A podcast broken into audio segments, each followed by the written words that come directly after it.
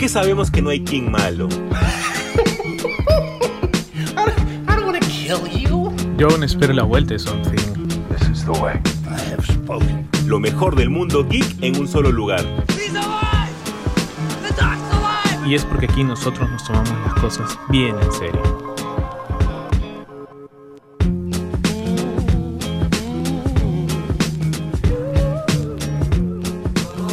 Hola, hola, hola, ¿qué tal gente? ¿Cómo están? Nuevamente un día lunes y un día lunes es sinónimo de Super God Podcast, capítulo 29, muy cerca a la recta final y al episodio final de Super God Podcast de final de temporada. Una temporada bastante productiva. Vamos a ver, ojalá que no pasen muchas cosas hasta que regresemos aproximadamente en un mes o un poquito más. Así que el día de hoy tenemos noticias bastante cargadas y que hay de todo. Hay manga, hay anime, hay series y hay cómics. Así que vamos a arrancar con todo de una vez, pero para esto necesito a José Carlos. Mi causa, ¿cómo estás? ¿Qué tal gente? ¿Cómo estamos? ¿Qué tal Jesús? Un gusto siempre cada semana compartir este espacio contigo, pues hermano. Este, sí, no, ya estamos, bueno, contabilizando todos nuestros programas, ya estamos en el capítulo 99 uno más y llegamos al capítulo 100 ya de esta, de esta aventura, ¿no? ¿Quién lo diría, no? Y obviamente pues eso también implica que, como bien dice Jesús, nos vamos a tomar unas pequeñas vacaciones, esperemos que el mundo no se acabe eh, en ese lapso de, de tiempo, pero este, de no ser así, pues obviamente volveremos ya imagino pues para traer las últimas también, si es que se ha estrenado alguna que otra cosita y, eh, y nada, seguir con ustedes hasta, si Dios mediante, el fin de año y completar nuestro tercer gran año del podcast. Esperamos tener algo también para, para celebrar con ustedes, pues, ¿no? Estos 100 capítulos que así nomás no se llegan, ¿no? Y bueno, esta semana, para ir empezando un poco ya con, el, con, las noticias, eh, hay algo que a mí personalmente, ¿no? Eh, y creo que Jesús también eh, nos ha interesado mucho, ¿no? Y es que se nos lanzó lo que sería el tráiler de Uzumaki, esta, este manga, ¿no? De, de Junji Ito, ¿no? Este gran, gran este, autor de, del horror. Creo que alguna vez hemos hablado de, de Uzumaki y de Junji Ito, creo. Creo que en el, en el podcast o en el especial que hicimos en, en SBS, si no me equivoco, para Halloween, allá por el año 2018, 19, creo. Este, fue, fue interesante eh, ese compartir, pero sí, no, tener ahora otra nueva adaptación de Junji Ito para la pantalla. Eh, se había retrasado, pues, como muchas de las, de las producciones en la fecha del estreno, y ahora ya se nos ha confirmado. La verdad que me gustó mucho que hayan mantenido, pues, el, el blanco y negro, ¿no? Este, creo que, creo que este, es, este, esta debe ser de las, de las mejores historias de, de Junji Ito, ¿no, ¿no Jesús? Tú, tú que... Sin duda alguna, sin duda alguna, Uzumaki tal vez, como yo siempre comento con, con algunos amigos, eh, Uzumaki no es tanto de terror. Uzumaki es un poquito más de nivel de incomodidad que te pueda este, sugerir. A ver, como para ponernos un poco en contexto, es básicamente un pequeño pueblo eh, japonés eh, costero, en el cual eh, están dos adolescentes de novios, una que es Kirie, si no me equivoco, junto con Sushui Sato, Saito, es su enamorado.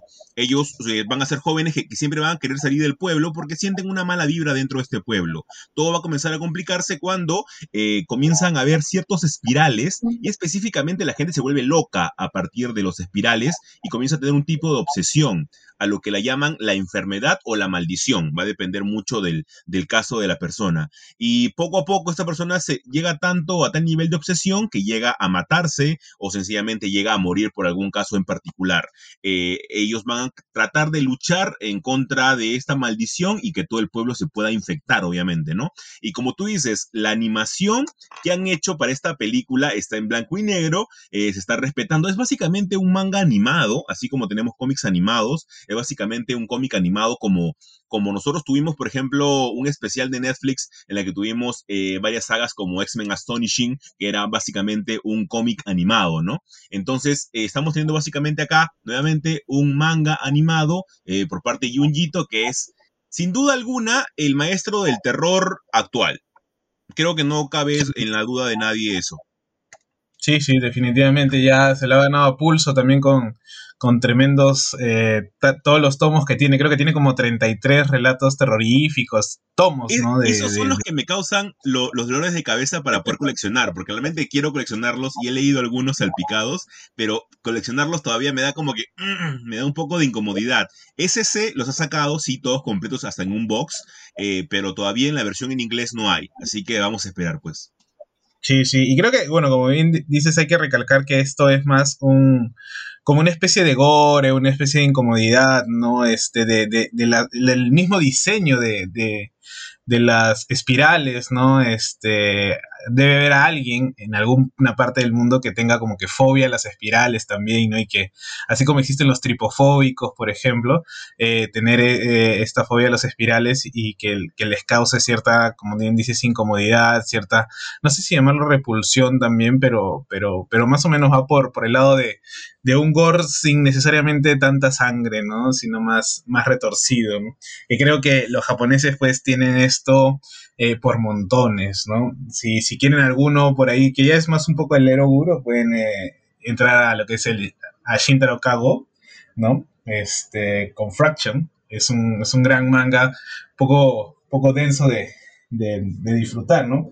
Pero bueno, ese ha sido uno de los trailers que hemos tenido y ahora también tenemos otro que ya es un poco más eh, contemporáneo y que esperamos, espero yo, esté bien hecha esta temporada porque la segunda creo que a muchos nos ha dejado pues un, mal sabor de boca, ¿no? Y es que obviamente estamos hablando de Titans, nuestra gran, no sé si llamarla gran, pero sí una buena serie de eh, el universo de, superhéroes de DC, ¿no? Ambientado en los Teen Titans, Entonces, este, este tráiler que nos ha llegado, pues, también, también pinta sus, sus, sus ¿cómo decirlo? Sus expectativas, ¿no? Vamos a volver a tener a Jorah Mormont, ¿no? En, es, el, es, el, Bruce Wayne que creo que nadie le está prestando como que mucha bola, pero que personalmente a mí me gusta bastante, ¿no? Es un Bruce Wayne ya eh, un poco mayor, ¿no? Este, no, no quiero decir acabado, pero ni, ni, ni tipo el, el, Bruce Wayne de, de Batman del futuro, ¿no? Pero sí es un Bruce Wayne, quizás, quizás, ¿no? Eh, más cercano, me parece, ¿no? Eh, al de Kingdom Come, ¿no? Si es que han leído un poco el, el, cómic, ¿no? De, dibujado por el gran Alex Ross, ¿no? Eh, esta temporada, pues, creo yo que, que tiene... Acá, acá hay un, claro, un claro parteaguas, ¿no? O sea, creo que sale bien o sale mal. Sale bien, continúas una cuarta temporada, quizás sale mal. Hay muchas probabilidades de que no sé si, si, de, cancelarla, ¿no? Porque no, esto, esto no es un, un CW en que puedes tener siete u ocho temporadas malas de Flash, ¿no? Este, y todavía continuar, ¿no? Mucho este, cuidado, ¿ah? Mucho cuidado, mucho cuidado.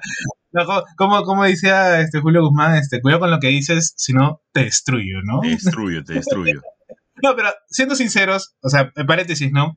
Yo creo que Flash ya ya está como que aburriendo un poco porque siempre cae como en una especie de, de, lo mismo. La vez pasada leí una, como una especie de reportaje a Cisco, este, que decía que hoy ya tenía planeado su muerte desde la temporada 4, más o menos, ¿no? O sea, era como que ya, ya no más, ¿no? Por más que ganaba dinero, pero ya no más. Totalmente de acuerdo contigo, pero mira, justo ahora que estoy viendo Superman a Luis, la cual la recomiendo de manera enfática, este, estoy haciendo un video ahorita acerca de Superman y Luis antes de que acabe la temporada, y justo me, dentro del análisis que hago, eh, es obvio que mientras que una serie va a durar mucho más, va a tener eh, como que caídas más seguido, ¿no? No es que siempre va a estar en, en lo alto. Flash para mí arranca bastante bien, pero luego tiene temporadas, yo creo que luego de Zoom tiene temporadas bastante a ver, no quiero decir mediocres, pero bastante bajas al, nivel que antes ya nos había mostrado, ¿no? Entonces es por eso de que tal vez luego de Zoom cae bastante. Yo luego de la llegada de la hija de, de, Flash y de Iris, yo me bajé un poquito del carro porque dije, están tomando ideas eh, rebobinadas. Y mira, justo hay una idea que quería compartir contigo, de repente acá sin irnos mucho del tema. Eh, para agarrar el personaje de Flash, y es un, es un tema que vamos a tocar más adelante en el segundo bloque, sea como sea, vas a agarrar viajes en el tiempo. Es eh, lo, básico que tienes que agarrar con Flash. No quiero decir que es un recurso, este, un recurso ya sobreexplotado, porque no, no creo que haya sido así. Pero sea como sea, eh, agarras el recurso de los viajes en el tiempo. Pero cuando ya lo agarras reiterativo y explotas tanto ese recurso, ya sea como sea, te da ganas de decir a los creadores de la serie de Flash, amigo, Flash tiene otros recursos. Flash tiene otros personajes que no son netamente velocistas y que le paran muchísimos problemas. Entonces tal vez por ese lado es que la serie ha caído tanto. Para mí, la segunda serie mejor construida de CW, luego de Superman y Lois, ¿no? ¿no? No sé qué opinas tú por ese lado. Sí, o sea, Superman de Luis, eh, gracias a tu recomendación, ahora he seguido viéndola porque yo eh, tenía ciertas reticencias cuando me enteré, pues, de, de, de la idea de tener a Jonathan y al hermano, ¿no? Este, porque sentía que podría llenarse mucho de drama y, y como que no, no, no, ubicaba mucho o no me, no me ubicaba, ¿no? Como espectador, pero ahora la, la la, insistencia del, grupo de los cruzados y de ti, ¿no? Y la recomendación, pues, eh, un saludo a Rodrigo también. Eh, eh, me, han, animado y la verdad que sí, ¿no? Hoy por hoy creo que Superman and Luis es este, la mejor serie de, de CW ahorita, ¿no? Bueno, después, y, y, Legends of Tomorrow, ¿no? Pero, pero ese ya es otro, quizás otro registro. Este. Y sí, bueno, creo que hay una sobreexplotación con Flash, hay una sobreexplotación de la temática del, viaje en el tiempo, de desarrollar la, eh, de, los villanos del futuro, del pasado, ¿no? Este, ahora vamos a tener, creo que a Impulse, no me acuerdo, creo que sí, este, eh, había visto una foto promocional, creo, este, y la verdad que, que yo, bueno, yo, yo me bajé, creo que debe haber sido en la tercera o cuarta temporada, creo, después de, de eh, Speed Gods, creo, eh, el dios de la, de la Speed Force, eh, ahí me bajé, ¿no? Ahí yo... entonces, estamos, mira, los dos nos hemos bajado en la misma temporada. Sí, no, es que, es que ya, o sea, ahí como que tenía cierto, ah, como puedo decir yo, vamos a darle un poquito más. Ya después dije, no amigo, ¿qué está pasando aquí? Aquí ya no hay nada más.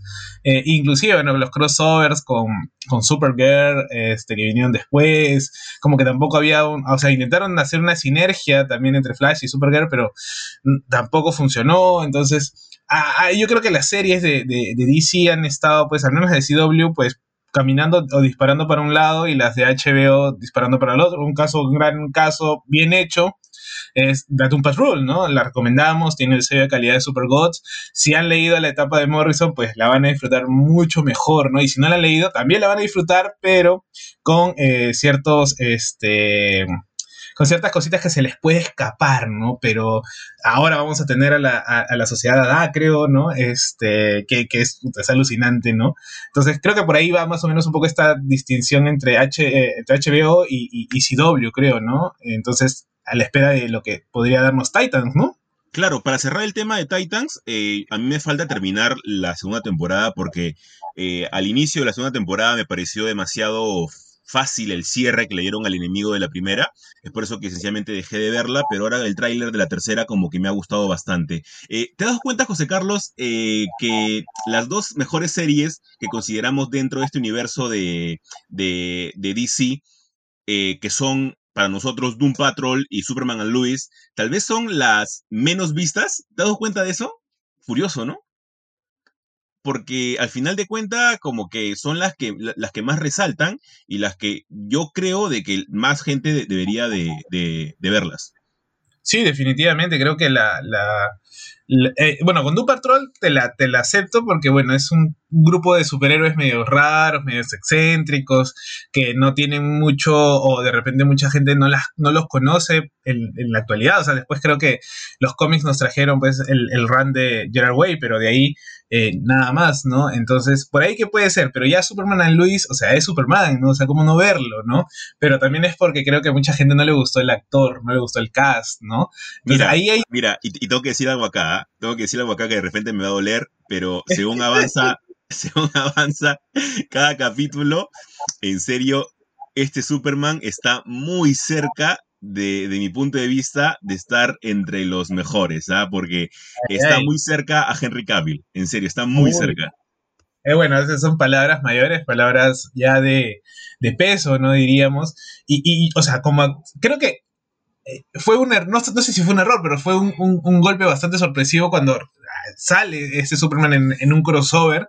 No me acuerdo si fue para eh, después del crossover de Crisis en Tierras Infinitas o ahí. Este, que, que fue como que este va a ser Superman.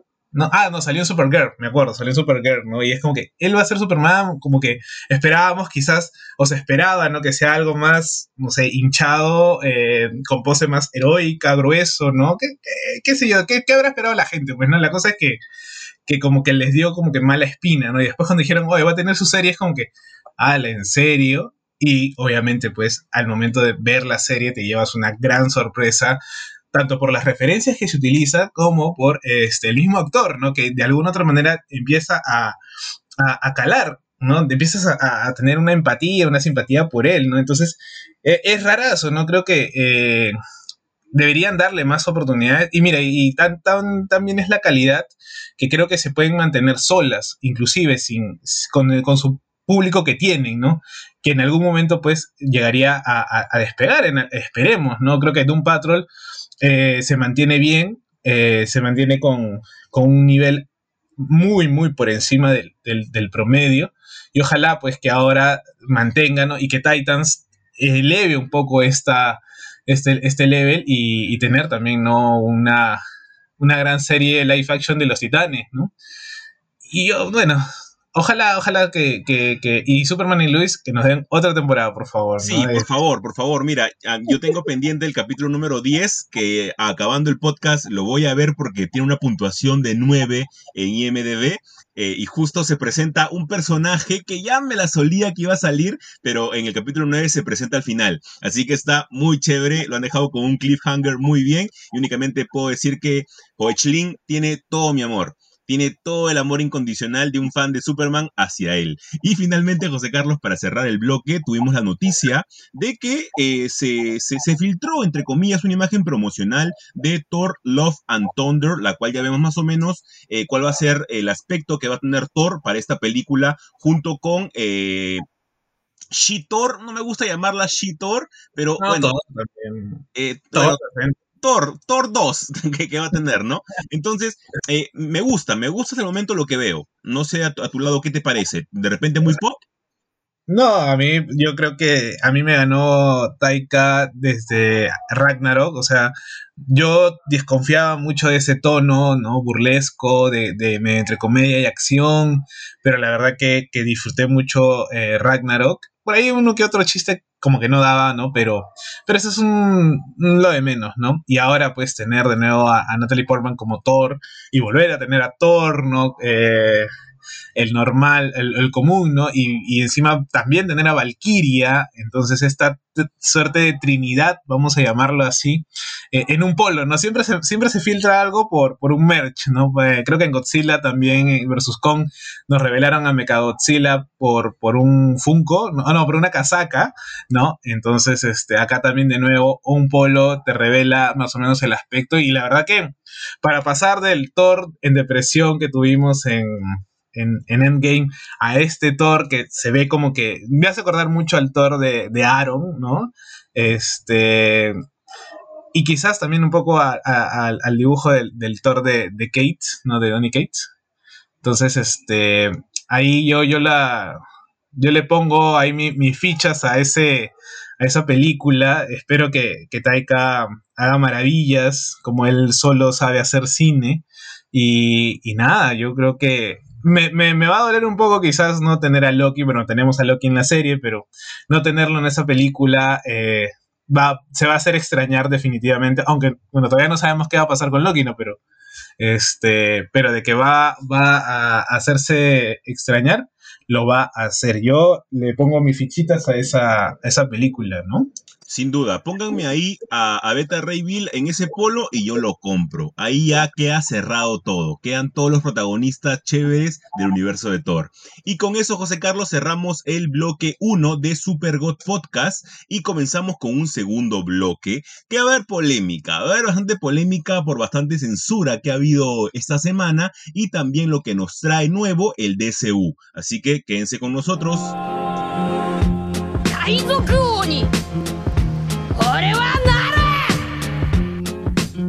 You didn't see that coming? Los mejores polos geeks los puedes encontrar en un solo lugar. Distinto, los mejores diseños de tus series, películas, anime, cómics y más. Los puedes encontrar en www.distinto.p. Revisa y encuentra las promociones que tiene para ti con delivery incluido.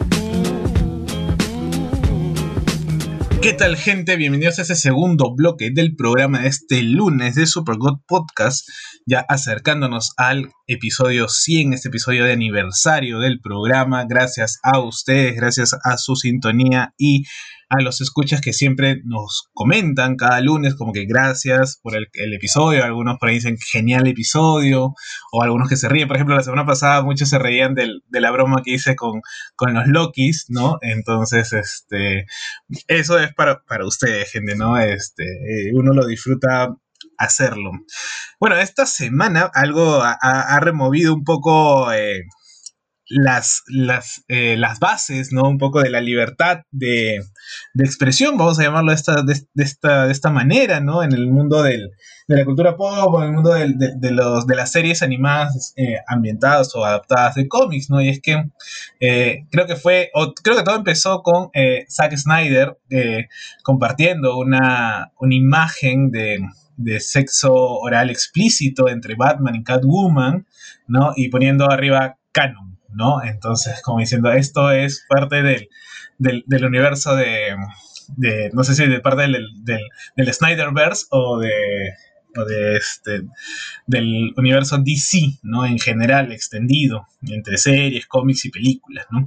Pero la verdad que, que y obviamente esta, esta escena que está, eh, o esta imagen es sacada de lo que sería la serie, o la nueva temporada de la serie de Harley Quinn, esta serie animada que a todas luces es una serie súper rompedora de, de, estereotipos o de ideas, es bastante transgresora en muchos, en muchos sentidos. Creo que se notaba mucho el, el, la tensión sexual entre, entre Harley y, Poison Ivy, ¿no? Este, y obviamente las bromas, la sangre, la violencia explícita, ¿no? Era, era una serie, pues, categoría R, ¿no? Una serie no para, no para niños, sino para, más para adultos, ¿no? Obviamente esa era la, la base hasta que, bueno, pues se nos, se nos informa de que, de que hay una censura por parte de los, de, los productores, ¿no? En que tienes que sacar eh, esa, esa escena y obviamente pues trajo su polémica porque, eh, a ver si recordamos, los que hemos, y por ahí alguien de repente me va a decir que, que no es lo mismo, pero yo me acuerdo que en la, adaptación animada de La Broma Asesina hay una escena súper sugerente y yo diría que hasta explícita porque, o sea, te lo dan, no se ve, pero te, dejan todas las pistas para indicar que hubo una escena de eh, sexo entre eh, Batgirl y Batman encima de una terraza, ¿no? Eh, si recordamos la primera media hora, que, a Jesús no le gusta esta primera media hora de la, de la película, este, que, bueno, que muchas veces es como que la aumentaron porque la aumentaron porque, en fin, ¿no? Pero, este, pero tenemos esta escena al final, ¿no? Y obviamente el caso, uno de los casos últimos también bastante eh, polémicos fue la censura ya en una segunda edición de, del cómic de Batman Dammit, ¿no? Está donde sale Batman eh, desnudo y obviamente se le...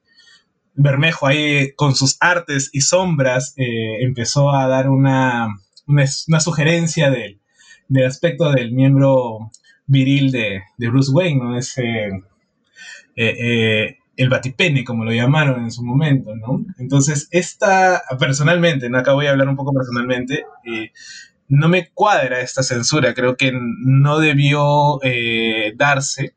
Y creo que es sumamente, eh, eh, no sé si errática o, que no tiene mucho sentido, que es como que decir, nosotros vendemos juguetes o vendemos, el, o mejor dicho, te, te, da una, una, un argumento en donde te decía más o menos qué es lo que debería venderse o qué es lo permitido dentro de lo que sería un superhéroe, ¿no? Es como que decir, el superhéroe no, no puede tener familia o el superhéroe no puede tener este, vida sexual, ¿no? O mejor dicho, eh, que no se puede, o sea, mejor dicho, que se sabe, pero que no se puede mostrar. Entonces, esos límites han empezado, he escuchado varios y leído varios comentarios de gente que decía, ¿y entonces qué? Solamente le vamos a permitir al superhéroe eh, dar patadas y golpes y, y listo, nada más.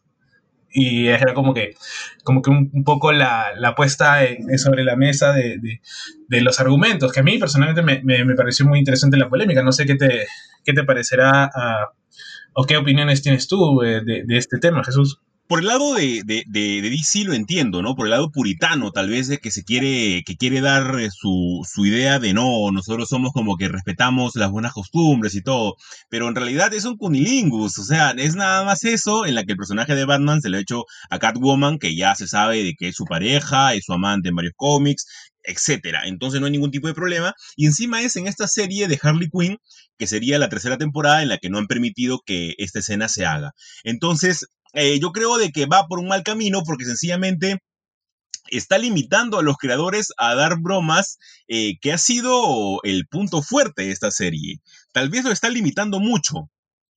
Hay otros puntos por el cual el, consumidor no, no, debería dejar llevarse, porque, por ejemplo, tú, tú pusiste el, el, ejemplo de Dammit, ¿no? de Batman Dammit. Eh, y lamentablemente sí, muchas personas compraron el cómic netamente por la, por la a ver, eh, por el morbo que salía el, pene de Batman. Eh, pero en lugar de preguntar, oye, pero la historia estuvo bien, no, no, no sé, pero aparece el pene de Batman. Entonces, hay ahí como que un cambio de jugada que nosotros mismos deberíamos de, colocarnos, cosa de que no pasa en el caso de Harley Quinn. Toda la serie es totalmente un humor súper irónico y muy bien llevado, un humor negro muy chévere, y que yo creo de que sencillamente ha arruinado ahí lo que podría haber sido un buen momento, ¿no? Tal vez una anécdota bastante divertida dentro de lo que es este, este, este universo de series animadas de DC. Pero no me sorprende tanto por parte de, DC Comics. Siempre han sido como que muy cautos en ese tipo de, imagen, en especial con los personajes principales. Llámese eh, un, Batman, un Superman, un Wonder Woman, etc. Luego, ya con los personajes secundarios, tú puedes tener como, como que muchas más libertades. Entonces, yo creo que por ese lado no hay mucho, no hay mucho que nos pueda sorprender, ¿no? o sea, como que, como que a los, a los secundarios ya dale todo, ellos sí pueden, eh, pero no me toques a la Trinidad, ¿no? Ellos no hacen nada. Ellos, son puros, inmaculados, ¿no? Este, eh, y justo conversaba con unos amigos sobre, sobre que en un momento, bueno, tuvimos el, el Comics Code, ¿no? Esta, esta, este, intención de censura también en los cómics, ¿no? Y, y me acuerdo que hay muchas portadas de la época de oro, ¿no? De la edad de oro, inclusive esta de la edad de plata, que, que hoy por hoy eh, serían súper censuradas. Me acuerdo una de la serie de Luis Lane, eh, en donde Luisa eh, se está besando con dos, si no me equivoco es Green Lantern y, y atrás estaba Green Arrow. primero estaba Green Lantern besándose con Luis y después como que Green Arrow le dice, oye, apúrate porque también queremos nosotros este, besar a Luis, ¿no? Entonces como que dije, ¿what? qué raro, ¿no? Esta, esta idea de portada o una portada en donde eh, Luis está eh, agarrando latigazos a, una, a, un muñeco de Superman y Superman está pues atado a una mesa tipo... Eh, tipo band de cine, ¿no? Es mejor dicho, este bondage, ¿no? Este, y obviamente una escena súper sugerente, ¿no? Entonces es, es, es, es, muy, muy, muy gracioso dentro de la, de la misma historia de producción de, de los cómics y de las series que tienes, algunos sí y otros no. Para estos sí censuras, para estos no, ¿no? Entonces, claro, claro como yo, yo recién, pues, claro, coincidiría con, con, Jesús en el sentido de que, claro, a Batman no lo puedes tocar. Es más, creo que, el hecho de que, que, Morrison le haya hecho, pues, un hijo, ¿no? Que es Demian con Talia al Ghul, pues, imagino que en su momento también DC como que la pensó, ¿no? Y dijo, pucha, no, ponerle un hijo y una relación, porque inclusive Talia es la que seduce entre comillas, a Batman, ¿no? Este, eh, y, tienes a Damian, bueno, después, y como funcionó, pues después tuvimos a Jonathan también, ¿no? no creo que, creo que es un buen, un buen ejemplo, ¿no, Jesús? Sí, porque acá imagino que DC, así con, con el puño al aire, hubiera dicho, eso significa que Batman ha tenido sexo, no puede ser posible eso. y es como que es totalmente normal, ¿no? pero, pero bueno, aún existen ese tipo de, comportamientos puritanos en, la industria comiquera, en la industria de las series, películas, etc. Vamos a ver poco a poco tratar de romperlos y colocar a los, a los personajes cada vez más humanos. Como siempre hemos hablado en el podcast, eh, tal vez los mejores trabajos que se han hecho con los superhéroes y no caer en la rutina es hacerlos cada vez más humanos y que se sientan este, parte de nosotros, ¿no? Entonces, eso es lo, lo chévere y lo que nosotros realmente queremos. Y justo hablando de DC, hemos tenido esta semana primero el logo de Flash que va a tener para su película, luego tuvimos el, escudo de, de Supergirl y el día de ayer, domingo, tuvimos las primeras imágenes de Sasha Calle como Supergirl, la cual José Carlos, no sé, pero se ve espectacular. A mí me ha gustado muchísimo como, como luce. Qué crack es Andy Muschietti para poder decir, no, ¿saben qué? Yo quiero este traje de aquí, porque este traje de aquí sencillamente me gusta más. Y aquí es una cachetada a todos los que decían, ¿por qué no es rubia? Eh, y es como que amigos, han visto a Henry Cavill, supuestamente su primo, entonces eh, tiene bastante sentido de que no, sea, que no sea rubia. Me encanta cómo se ve y realmente esta película, junto con las imágenes también que vimos a, Michael Keaton, eh, obviamente como Bruce Wayne, no como Batman, esta película va a traer tantas alegrías que me estoy hypeando y no me importa que me decepcione. Estoy muy emocionado por esta película. ¿Tú qué opinas, José Carlos? No, no, tú ya eres el, eh, bueno, yo también ya voy un poco empezando a agarrar este, el corazón empieza a tomar, a tornarse calloso, ¿no? Este, después de tantas eh, decepciones que podemos tener en esta industria, ¿no? Eh, y la verdad que sí, creo que eh, hay, una, hay una clara declaración de principios en, la película de Muschietti y creo yo, me parece, de que Muschietti dijo, a ver, ustedes, Warner, quieren que yo haga la película, ya, entonces va a ser bajo mis términos, ¿no? O sea, es como decir, acá yo voy a hacer lo que yo quiera y ustedes me van a decir, sí, ¿no? Entonces, y desde el logo, ya nos cambiaron el logo de Flash, ahora el logo de Supergirl también está muy, muy, muy, muy paja, y ya con las escenas que vimos, creo que no sé si fue ayer o fue el viernes, eh, en donde vimos a Sasha ya eh, colgada o haciendo esas escenas de, de, lo que sería que esté eh, volando, queda pues alucinante. El traje de Supergirl está súper, súper paja. Eh, creo que cae junto con el hype de, la nueva serie que tiene Tom King, pues, ¿no? En los cómics también con, con Bilkis Every, ¿no? La gran Bilkis. Eh, si no la han leído, la están dejando para, bueno, yo la estoy dejando para el tomo, pero la estoy leyendo por ahí.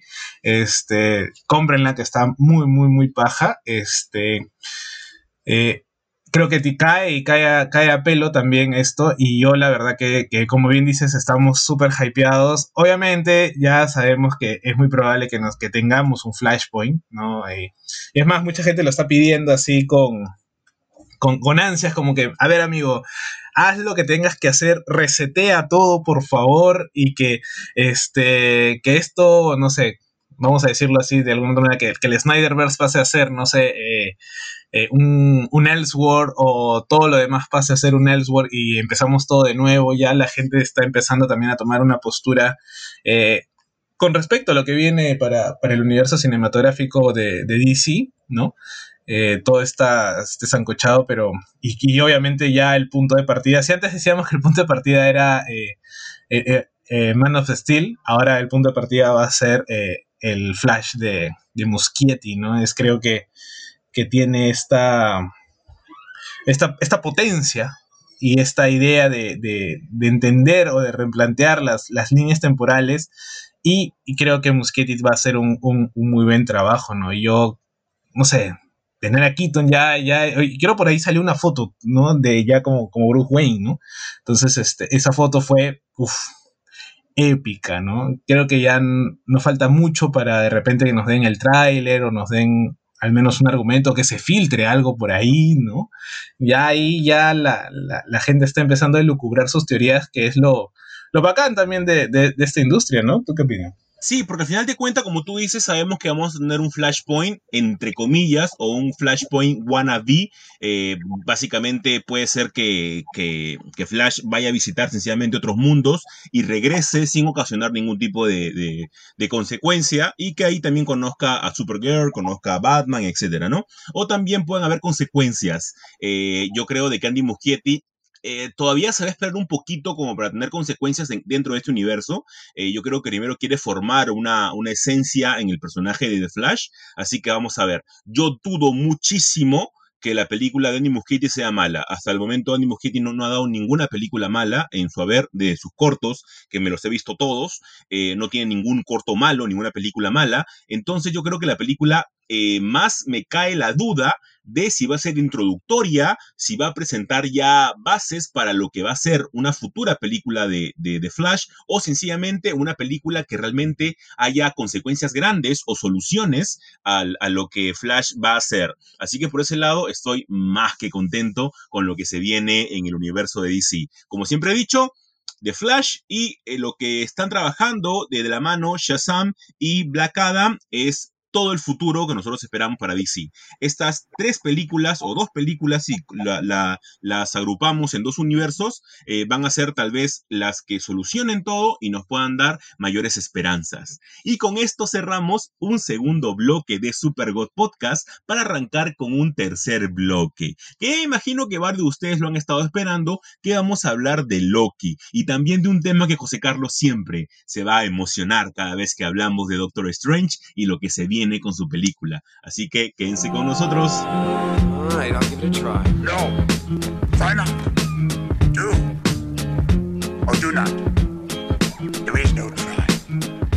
The Comic Crusade. Obtén lo mejor de Marvel, DC, Image y lo mejor de todo el mundo de los cómics y mangas siguiéndolo en sus redes sociales como The Comic Crusade.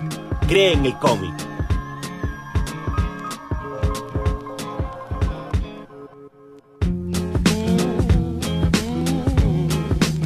¿Qué tal gente? ¿Cómo están? Regresamos con un tercer bloque de Super God Podcast y hemos tenido varias noticias acerca de la próxima película de Doctor Strange in the Multiverse of Madness. Específicamente eh, de dónde ha salido. La película recién se va a estrenar el 25 de marzo del año 2022 y todavía tenemos bastante tiempo para poder especular acerca de ella. Siempre especulación responsable, como dice José Carlos. Pero han salido varias noticias, ya que sabemos que antes de fin de año, sea como sea, tenemos que tener al menos un teaser trailer o un trailer. Pero eh, han salido varias personas alrededor de esta película, muy aparte de los actores, a mencionar lo que tenemos con ella y lo que podemos esperar de ella. Principalmente ha salido Michael Waldron, el guionista de Doctor Strange in the Multiverse of Madness, y ha dicho de que no será netamente un, film de terror, algo que eh, se había adelantado, ¿no? De que varios actores, entre ellos Elizabeth Olsen, habían, habían dicho. No obstante, dice que Sam Raimi le ha dado un toque escalofriante al proyecto, cosa que me gusta bastante. No me imagino una película netamente de terror en el UCM, aquí José Carlos me va a dar su punto de vista si de repente él sí se imagina eso, no me imagino tanto. Pero lo que sí Elizabeth Olsen dijo es que para ella se le parece una película de terror netamente y bastante espeluznante, en palabras de ella y que podríamos esperar bastantes cambios en los proyectos de la fase 4 del universo eh, de, Marvel. Entonces vamos a ver tal vez lo que podamos eh, ver en esta película. ¿Será o no será de terror? Conociendo a San Raimi, yo espero que le meta ahí sus toquecitos, ¿no? Como de, de suspenso. ¿Tú qué opinas sobre esto, José Carlos?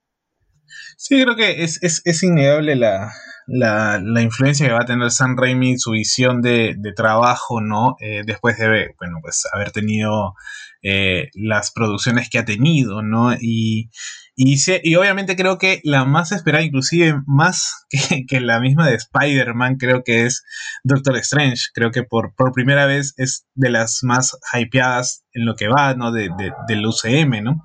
No sé si por el personaje, no sé si por la idea de, que va a cerrar esta trilogía que empezó con WandaVision, ¿no? Y que va a seguir con, con Spider-Man.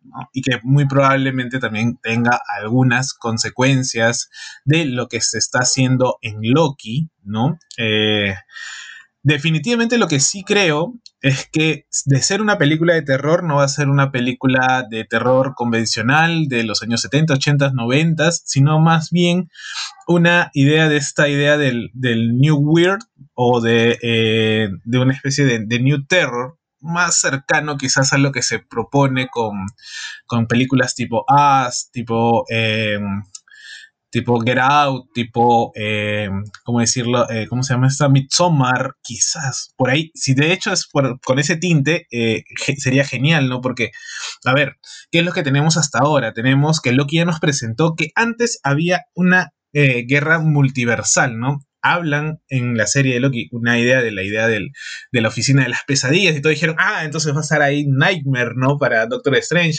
Por ahí se el, el confirmado eh, como decir, Mephisto confirmado, ¿no? De la semana ah, pasada también, eh, con, esta imagen del vitral. Entonces, hay varias pistas que, que querámoslo o no, pues, eh, se pueden asociar a eh, Doctor Strange. Definitivamente también hay una idea de que también es una película de la bruja escarlata, ¿no? ya como no sabemos si como declarada maga del caos, ¿no? O como una especie de aprendiz Recordemos que también Loki nos habla de los eventos Nexus y la bruja escarlata como tal es un evento Nexus, ¿no? Entonces, estas cosas, ramificaciones que, se están planeando eh, dentro del, UCM, pues eh, como que emocionan y como que dan miedo también, porque es como que tienes poco tiempo para de alguna otra manera eh, restaurar esta, esta, idea de la línea del tiempo después de todo el, desbarajuste que se están haciendo y eh, encima tienes que plantear una idea de eh, locura o una idea de terror, ¿no? Eh, o una idea de horror cósmico inclusive, ¿no? Un horror éldrico. yo siempre, y voy a decir, así no, así no tenga coherencia, yo siempre voy a decir que estoy esperando a Shuma Gorat, ¿no? En el, el, UCM o en la película que lo mencionen al menos por ahí, ¿no? Porque la verdad que, es un personaje cósmico o interdimensional bastante poderoso y bastante interesante, ¿no? Pero tener ya la idea de, que es un viaje emocional también, tanto para Doctor Strange como para Wanda, eh, o la Bruja Escarlata, mejor dicho ahora, eh, ya te pinta una declaración de, ideas, de, conceptos bastante importante y bastante eh, emocionante. Por ahí leí que este que esta idea de, de que no, no van a ser, o mejor dicho, que no se va a restaurar lo mismo, el mismo estatus que había antes, después de terminar esta, esta trilogía del multiverso, sino que más bien va a empezar como una especie de, de caos, voy a llamarlo de esta manera, caos controlado, no sé bajo qué planes o bajo qué circunstancias puedes uno controlar el caos dentro del UCM, no lo sé. Eh, vamos a, de una u otra manera explorarlo también en este viaje que nos, que nos dan las series, que nos dan este, las mismas películas, ¿no? Eso ya es para un poco arriesgándonos un poco al futuro, ¿no? Entonces, ya ahí yo, yo creo que este, me plantea, al menos a mí, una, una emoción grande que espero no se me, no se me rompan, no se me, y no la terminen haciendo muy básica, entre comillas, o muy simple, de resoluciones muy simples, como por ejemplo, no sé, este, el término de WandaVision, ¿no? que para mucha gente fue un término o un final muy simple, de repente para Jesús y para nosotros no, pero para mucha gente sí, entonces esas dicotomías como que tratar de, de, de no tenerlas, ir un poco más por, por algo profundo, como lo estamos viendo con Loki ahora, ¿no? Que en un momento vamos a hablar de, este gran segundo capítulo, ¿no? Este, pero yo creo que eh, Raimi va a dar un toque así. Eh, un toque Raimi. Yo creo que eh, el toque de, San Raimi es, es, único. Ojalá, hace tiempo que no veo ni siquiera una producción de él, creo, pero este. Pero sí, de haber tenido pues al mejor Spider-Man que es Tobey Maguire, ya es, es, un, es un sinónimo de que va a ser una gran, gran película, ¿no? ¿Tú, tú, tienes alguna opinión, Jesús? Mira, eh, como ha ganado Perú, te voy a dejar que, tengas esa frase en la que digas que Tommy Maguire ha sido el mejor Spider-Man, así que la, voy a dejar pasar sencillamente ahí, como para no generar polémica, porque ya creo que bueno, todo el mundo sabe quién es el mejor Spider-Man, no tengo que decirlo, ya todo el mundo lo sabe, ¿no? pero bueno, eh, eh, es parecido a un gato dormilón. Pero bueno, eh, en, otras, en otras noticias, José Carlos, como tú decías, y que está relacionada también a lo que tú mencionabas con Doctor Strange y Scarlet Witch, es el segundo capítulo de Loki. A mí, sencillamente, me sigue pareciendo espectacular lo que estoy viendo en la serie. Y la serie me está también eh, eh, enseñando a tener un poquito más de empatía, porque las personas que les han puesto de puntuación un poquito menos de 9, a mí me parece que están locos, pero he dicho, no, Jesús, tranquilo, todos tenemos un punto de vista distinto, así que no hay problema. John. no, no, necesariamente. ¿ah? Varias personas que han dicho que le ha puesto 7, 6 al capítulo número 2, me parece una jalada de, los pelos. Eh, ¿Por qué? Porque muy aparte de las escenas que han estado muy bien, de, la elección de, la canción, eh, de la batalla, etcétera, los diálogos que tienen me parecen gloriosos, me parecen estupendos. El, el tema de la existencia es un caos y que sencillamente nosotros vivimos en caos y que tratamos día a día de tener un poquito de paz, me parece extraordinario. Me parece un recurso bastante bueno y que cada uno eh, utilice este concepto y que luego eh, no haya ramificaciones o tiempos nexus dentro de los que son los apocalipsis, también me parece algo buenísimo. La escena de Pompeya es simple, pero que te cala bastante. Entonces, por ese lado, me gusta mucho eh, ese, ese, tipo de, de filosofía. Te juro que que estos dos capítulos los he visto a las 2 de la mañana con un poco de sueño, pero me han parecido espectaculares y las he vuelto a ver después en la mañana y me han parecido incluso mejores. Eh, así que por ese llado estoy bastante contento. Eh, por otro lado, José Carlos, algo que quería comentar es la llegada de esta Lady Loki wannabe, eh, Sylvie wannabe, Enchantress wannabe, porque aún no sabemos específicamente quién es. Lo que, lo que se estaba rumorando es que sea Sylvie, que Sylvie es la segunda Enchantress, que ella, eh, Loki le dio sus poderes a ella. Entonces se rumorea mucho que en realidad eh, se tratara de este personaje, cosa que yo no creo, porque ya la TVA te había dicho desde un inicio que se trataba de una variante de Loki. Así que no creo que sea Enchantress por ese lado. Ah, así que yo creo que sí es un tipo de Lady Loki, pero vamos a ver lo que tal vez nos pueda dar más adelante, ¿no? ¿Te sorprendió un poquito la elección del personaje o sencillamente tú dijiste ya de hace un rato va a ser Lady Loki? No, la verdad que no. Creo que eh, más bien yo, yo como estoy con la chamba, ya no, no, me, no, estoy, no soy tan pegado a, a, internet o a las noticias de ver las reacciones, las primeras reacciones, por ejemplo, del, del, episodio. Yo me guardo un poco para verlo en la noche. Este, y la verdad, eh, el capítulo, pues alucinante, la forma de deducción que, que, manejado, que manejó Loki, la idea de cómo podemos encontrar esta variante o dónde se encontraba esta variante y llegar a la conclusión de, oye, mira, si vamos a un lugar en donde de por sí iba a haber una catástrofe y modificamos las cosas, no va a haber variación eh, temporal. Y era como que, ¿what? Entonces, eh, el mismo Moebius no se dio, no se dio este, cuenta, ¿no? Y obviamente eh, lo que te plantea o lo que se deja ver inclusive un poco esta, en esta escena donde están buscando cuál sería el, apocalipsis, ¿no? Gracias a la barrita de chicle que, tenía esta niña de la primera, del primer capítulo, si ustedes se dan cuenta, lo que te estaban relatando ahí más o menos en, es el apocalipsis del mundo, o sea, de lo que estamos viviendo nosotros ahorita, el cambio climático, porque hablaba de inundaciones, hablaba de tormentas, hablaba de terremotos, eh, cada año no era como que 2038, no, 2020 y tantos, 2040 y tantos, y terminaba como que en 2058, creo, algo por ahí. Entonces, como decir, mire, ya eh, lanzando un poco su crítica eh, a, la idea de tomar conciencia de este, de este fenómeno que es el cambio climático, ¿no?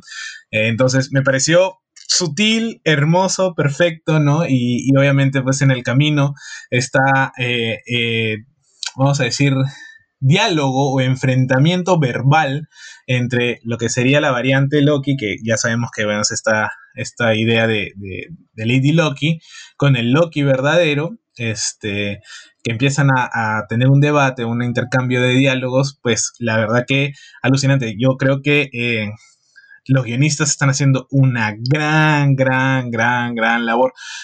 De, ahí acá ya entra un poco mi lado, pues, de, de, disfrute de, los textos, ¿no? de disfrute de, la, de los diálogos que, que, por formación tengo, ¿no? Entonces es como que, wow, ¿cómo puedes manejar de un lado a otro, ir de hablar del poder o hablar de... Eh, porque, ojo, acá Loki, como bien dice Moebius, está siendo interpelado en su más gran, gran, este, no sé si virtud o, defecto, que es su ego, ¿no? El ego de, de, Loki acá está golpeado, eh, siendo golpeado una vez tras otra, porque esta variante es mucho más poderosa que el original, ¿no?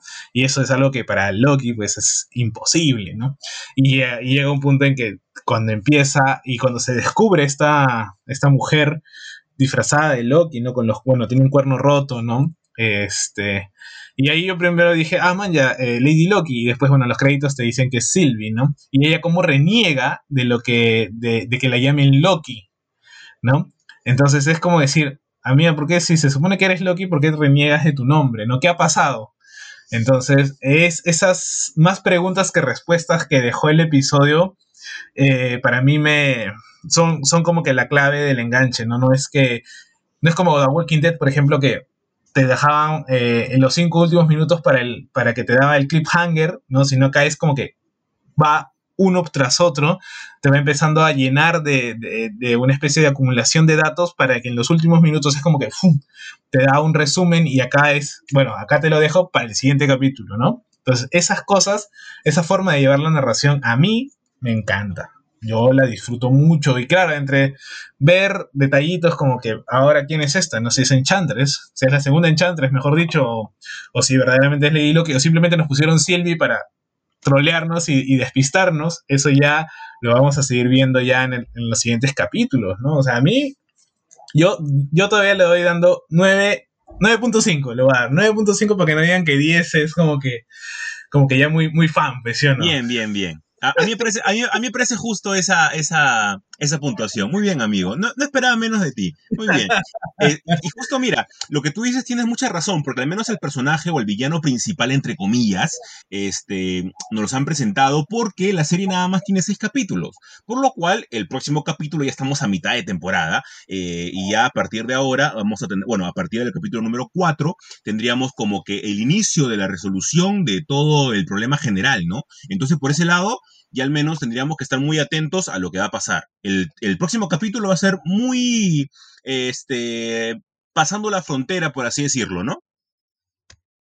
Sí, definitivamente el próximo capítulo ya es el, el, que debería ser el boom, ¿no? El, el, el, ¿cómo decirlo? No me acuerdo muy bien en, teoría cómo sería, eh, donde ya es el, inicio del fin, vamos, el inicio de las, de las resoluciones, ¿no? Recordamos yo me acordaba un poco más bien de la estructura de, de WandaVision, ¿no? Que teníamos esos nueve capítulos, creo que eran uno, dos, tres, después cuatro, cinco, seis, y los últimos tres, y cada uno era como que en la introducción, un capítulo up, y el tercero era como que ya el, el, el el descenso de este, de este top, ¿no? Y de ahí volvía, ¿no? El 4, introducción de nuevo y así, ¿no? En cambio acá con 6 capítulos yo creo que ya acá estamos, ya es 3-3, ¿no? Entonces aquí este miércoles, si es que, bueno, la gente lo ve a las 3 de la mañana como Jesús o lo ve en la noche como yo, vamos a tener esta... No sé si Por favor, 2 de la mañana, no me tires como loco tampoco. ¿Qué? ¿Lo, no lo subían a las 3? No, lo están lo suben a las 2 de la mañana ahora. Ah, creo que es con el cambio de horario, creo que ellos tienen, ¿no? Este... Sí, o sea, a mí me parece mejor, al menos me da una hora más de sueño, ¿no? Ah, no, claro, definitivamente. Yo no, yo no lo veía porque pensaba que era a las 3 de la mañana, pero si es a las 2, bueno, todavía me puedo quedar para desvelarme, ¿no? Hasta el momento, al menos, el 1 y el 2 han sido a las 2 de la mañana. Claro, entonces, eh, y, recordemos un poco si hemos visto el tráiler también de que hay una conversación, o sea, se nos mostraba una conversación entre Loki y esta señorita Lady Loki eh, slash Enchantress slash eh, Sylvie, eh, ¿cómo decirlo? Eh, en donde, inclusive creo que veía un, veía un en vivo, no sé en qué, con quién, y que gente que se toma el trabajo de tomarle captura de pantalla a este los lugares en donde estos 10 cositos que, sirven para destruir las desperfecciones o resetear la realidad eh, que fueron llevados a, como a 10 lugares específicos, habían gente que le tomaba como que fotito y captura y era uno que estaba en Bormir, uno que estaba este, en la antigua Grecia, creo en la antigua Roma, eh, uno era Ego, ¿no? Este, empezaban a, ahí a, tener sus, sus teorías locas, que la verdad que como ejercicio de, especulación es bastante divertido, pero era como que, a ver, verdaderamente irán a esos lugares, o sea, ¿para qué van a ir a Bormir? ¿Para qué van a ir a Ego, no? Este, en el pasado. Entonces, eh, puede ser que sí, como que puede ser que no, no es muy probable que sea no, pero, pero ¿qué pasa si fuera que sí, no? Entonces, ese... te prometo que para la próxima temporada vamos a tener un jingle que diga especulación responsable. Apuesto, lo vamos a tener para ponerlo a cada rato. Vamos a entrar en el, en el terreno de la especulación responsable, ¿no? No, yo, estoy esperando, creo que voy a seguir tu consejo, voy a irme a las 2 de la mañana del, miércoles para, estar con todo el hype en la mañana, pues, ¿no? Y ahí creo que ya veremos un poco de cómo va a resolverse esto. Ojalá, no creo que por ahí leí que no va a haber una segunda temporada, pero ojalá que sí, porque papi Tom Hiddleston, pues. ¿quién no lo quiere ver? Yo lo quiero ver siempre. Póngamelo siempre, por favor. ¿Sí o no? Y, Owen Wilson, como había comentado también este, el customizador Marvel en un directo que tuve con él el día viernes, eh, Owen Wilson siempre hace el mismo papel. O sea, él siempre hace el mismo personaje, ¿no? El, el, misma, el mismo tono de voz, eh, las mismas manías y todo, pero es espectacular, o sea, nadie puede odiar a Owen Wilson. No, tremendo actorazo también, creo que, que Owen Wilson se manda eh, tremendo personaje con Moebius, inclusive esta idea de, de, de trabajar en la, en, las, en, las, la sociedad esta del tiempo, es como un burócrata, o sea, el man te actúa como burócrata, ¿no? Es más, cuando Loki llega al comedor y, le quita su ensalada y es como que no hables porque en, estos, en este lugar no se tiene que hablar, en este lugar tenemos que comer en 17 minutos. Por ahí leí en algún lado que eso te decían los pósters que estaban pegados a la entrada, que solamente gente que le da pausa en el momento adecuado puede leer, ¿no? Entonces, este, y es como que él quiere siempre cumplir estas normas, ¿no? Y, no salirse, ¿no? Como un buen burócrata, ¿no? Si han leído 1984, eh, van a encontrar un poco esta, esta idea de, la burocratización, ¿no? Entonces, este... Lo bacán es que ahora Rowena, pues, va a, luchar, porque recordemos que al final agarra su, su, palito este que tienen los, los agentes de la, de la Agencia del Tiempo, y eh, no, saben, no saben primero para dónde ir, porque son 10 eh, al momento, no son 10 eventos Nexus que si llegan a la línea roja, pues simplemente destruyen todo lo que sería la realidad y se empieza de nuevo una guerra multiversal, ¿no? Ahora, ¿para qué quiso hacer esto Sylvie en, en Chantress Lady Loki? Este, no lo sabemos, recién lo vamos a saber. Estoy esperando ese diálogo, esa conversación entre ellos dos, porque algo me dice que va a ser top de guiones, ¿eh? top, así te lo pinto, ¿ah? desde ahorita. Sí, sin duda, sin duda. Yo te apuesto que va a ser, va a ser mega épico. Si ya de por sí lo que han tenido esta conversación entre, el gato y el ratón que tuvieron antes, eh, antes de que ella se vaya, es muy buena, es muy chévere y poquito a poquito como que te da a entender por dónde podemos ir. Y con eso, José Carlos, cerraríamos el bloque 3 de Super God Podcast y también cerramos el capítulo 99 de Super God. Muchas gracias por escucharnos y nos escuchamos la próxima semana en un capítulo especial. Así que escúchennos muy atentos. Nos escuchamos la próxima semana. Chau, chau. Chau, chau, gente. Cuídense.